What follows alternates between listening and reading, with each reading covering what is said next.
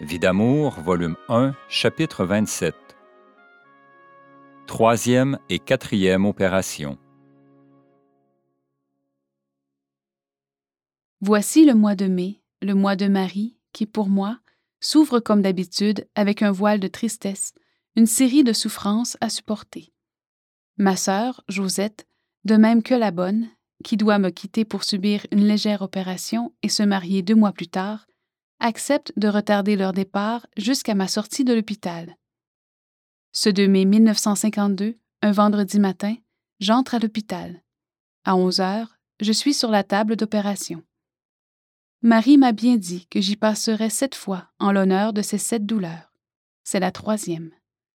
Je suis donc opérée pour un abcès au sein, dix jours après la naissance du bébé. Que deviendront mes enfants pendant ce temps avec un froid humide à la maison? J'en suis inquiète.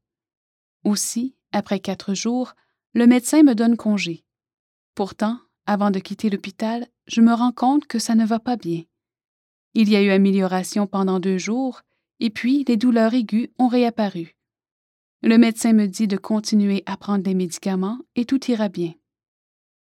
Je reviens à la maison pour retrouver ma sœur en proie à une toux persistante et la bonne grippée. Ma sœur Josette me quitte et demeure un mois malade chez nos parents. Quant à moi, même dans une grande faiblesse, je m'occupe du bébé. Je passe mes nuits auprès de mes enfants qui grelottent. Une semaine s'écoule et n'en pouvant plus, je demande le médecin. Pauvre madame, dit-il, vous avez deux autres abcès en profondeur. C'est encore l'opération qui vous attend. Prenez ces médicaments et reposez-vous afin de refaire vos forces. Je reviendrai dans quelques jours. Peu après, mon bon papa arrive et apprend de la bonne la visite du médecin. À chaque jour suffit sa peine, me dit papa bien paternellement. Ne songe pas à demain. Tu as assez à supporter aujourd'hui. Je vais amener Louise et Michel à la maison. Mais pourquoi fait-il si froid ici? Vous ne chauffez pas? Alors, je lui apprends l'achat du poêle à gaz sans aucun système de chauffage. En plus, je lui dis la façon d'agir de mon mari ses entrées nocturnes, s'élever vers l'heure du midi. Mon père est mécontent. Il s'occupe d'aller chercher des provisions et me promet de parler à son gendre aussitôt qu'il le verra. La bonne est à l'hôpital.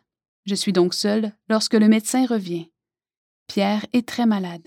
Amygdalite et bronchopneumonie. L'hôpital l'attend. André, qui fait sa première année de classe, demeurera chez Thérèse, une belle-sœur. Pierre et le bébé entreront à l'hôpital avec moi. Alors, vendredi le 16 mai, je donne le bain aux deux petits, je fais le ménage, et toujours à jeun, j'entre à l'hôpital pour y subir, à 11 heures de l'avant-midi, ma quatrième opération. Mais ce n'est pas tout. La femme malade, la neurasthénique, comme m'appelle la famille de mon mari, doit encourager son mari, démoralisé de ne pas travailler. Tout le monde est contre moi, dit-il ça ne marche nulle part. Quel est le patron qui peut accepter de bonne grâce un employé qui commence sa journée à midi et tourne en rond sans savoir où aller? Et malgré tout, je ne désespère pas de la Providence. L'opération est terminée. Je m'éveille, c'est affreux.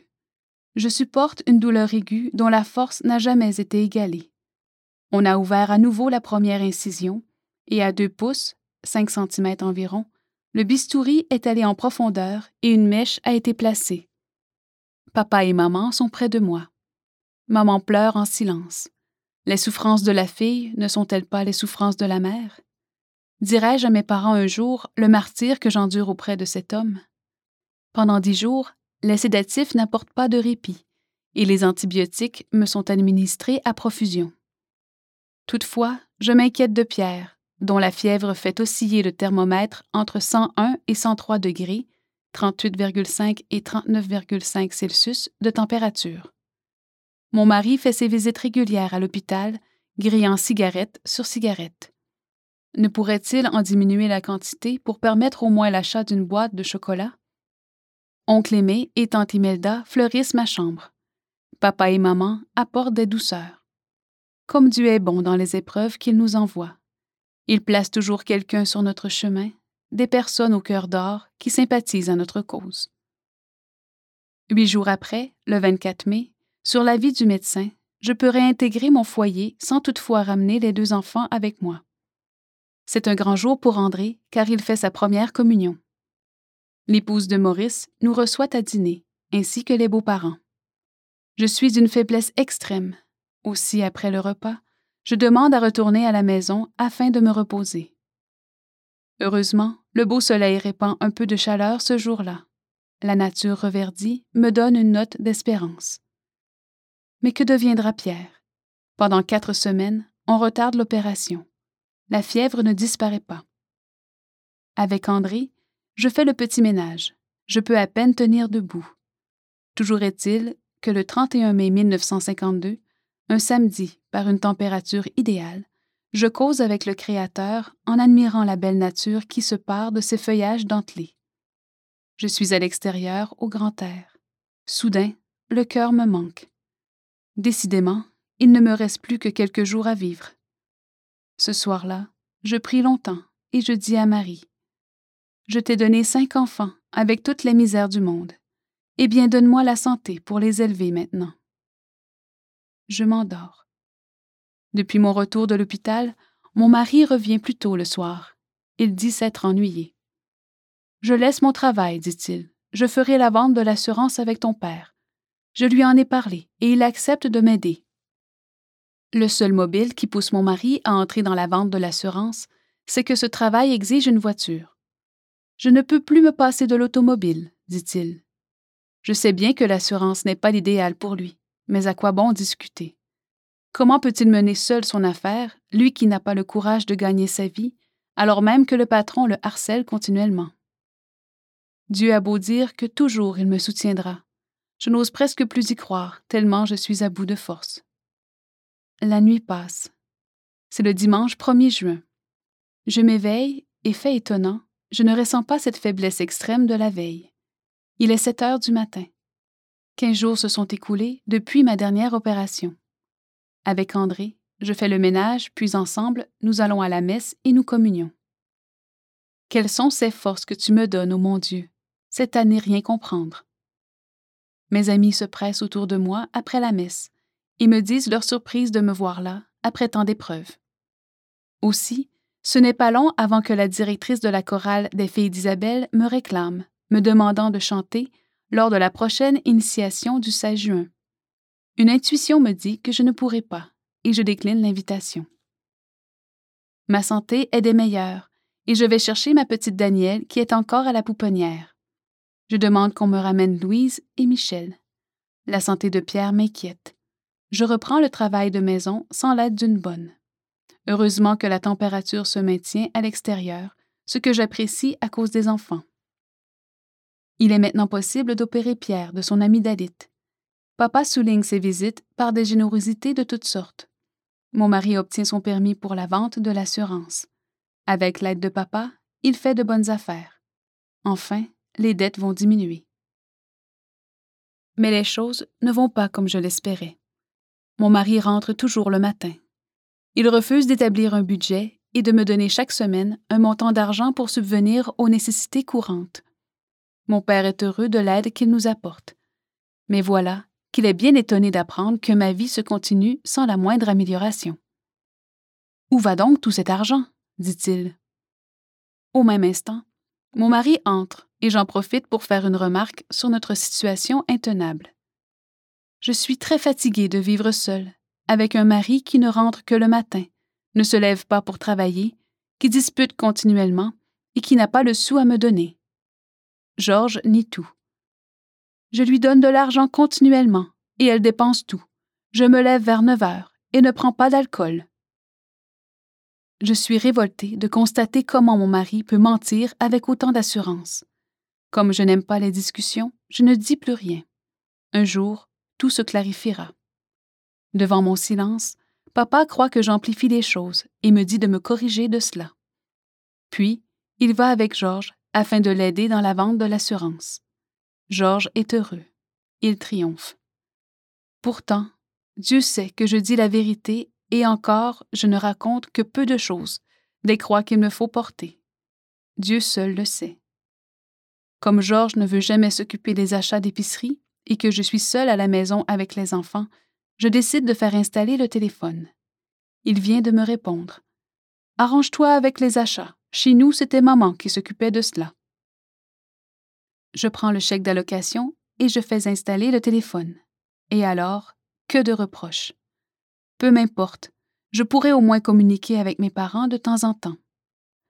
Fais attention, me dit-il, ça coûte cher de téléphoner chez vous.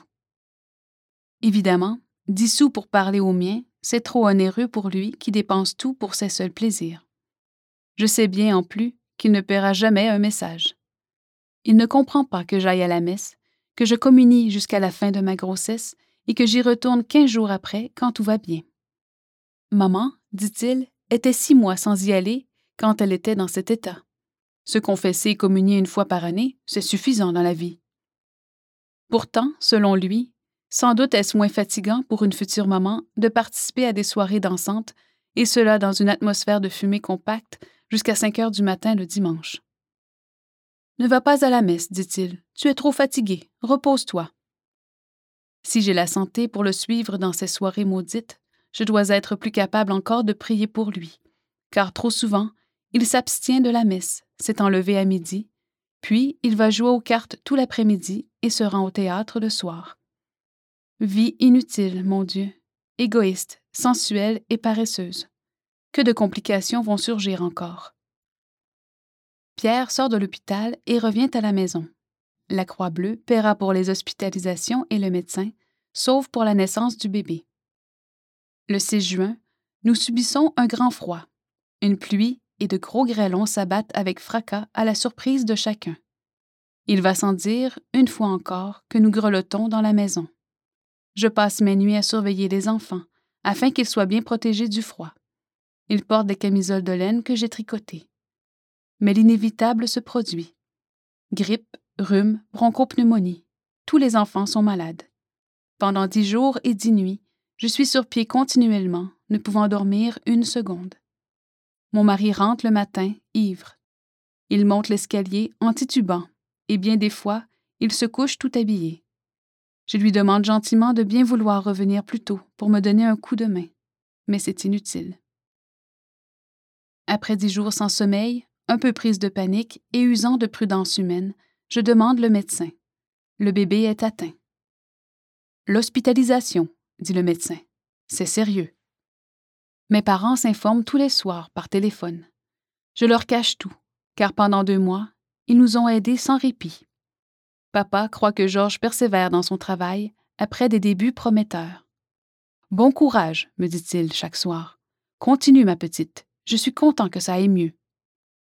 Que de fois je pleure en replaçant l'appareil téléphonique. Seul mon Jésus sait et me soutient. Avec de bons médicaments, l'état de santé des quatre autres enfants s'améliore. Ma belle-mère, apprenant la maladie de mes enfants, vient à la maison avec deux de ses filles. Qu'est-ce que tu fais à tes enfants? Elle oublie que son Georges a été malade jusqu'à l'âge de sept ans. C'en est assez, et en l'espace de quelques secondes, elle apprend de moi que nous n'avons pas de chauffage dans la maison depuis deux mois et que mon mari ne se soucie de rien sauf de s'amuser. Tu n'avais qu'à ne pas exiger un poêle à gaz, me dit-elle faussement. Et puis Georges n'est pas comme tu dis, je m'en serais aperçu. Blessée dans son orgueil, elle m'accable de reproches. Heureusement que la sonnerie du téléphone retentit et qu'elle est demandée chez elle, car pour la première fois, je me prêtais à la mettre à la porte. Je ne me reconnais plus. Jamais je n'ai ressenti une telle colère en moi. Et pour finir, mon mari revient tout démoralisé. Ça ne marche pas, je suis découragée. Je ne sais pas ce que j'ai. Ça ne me dit pas de travailler. L'assurance, ce n'est pas pour moi. Je n'aime pas cette compagnie canadienne-française. Le lendemain, j'apprends que mon mari a passé une partie de la journée avec une fille de mauvaise vie qu'il a déjà rencontrée et dont la conduite scandaleuse continue encore publiquement. Je lui dis qu'il n'est qu'un paresseux et qu'un jour il paiera pour sa mauvaise conduite. Mais c'est une amie, me dit-il, elle avait bien des choses à me raconter. Évidemment, c'est plus intéressant de causer que de travailler. Tout va mal. De mon côté, je dois songer à l'opération, et c'est urgent.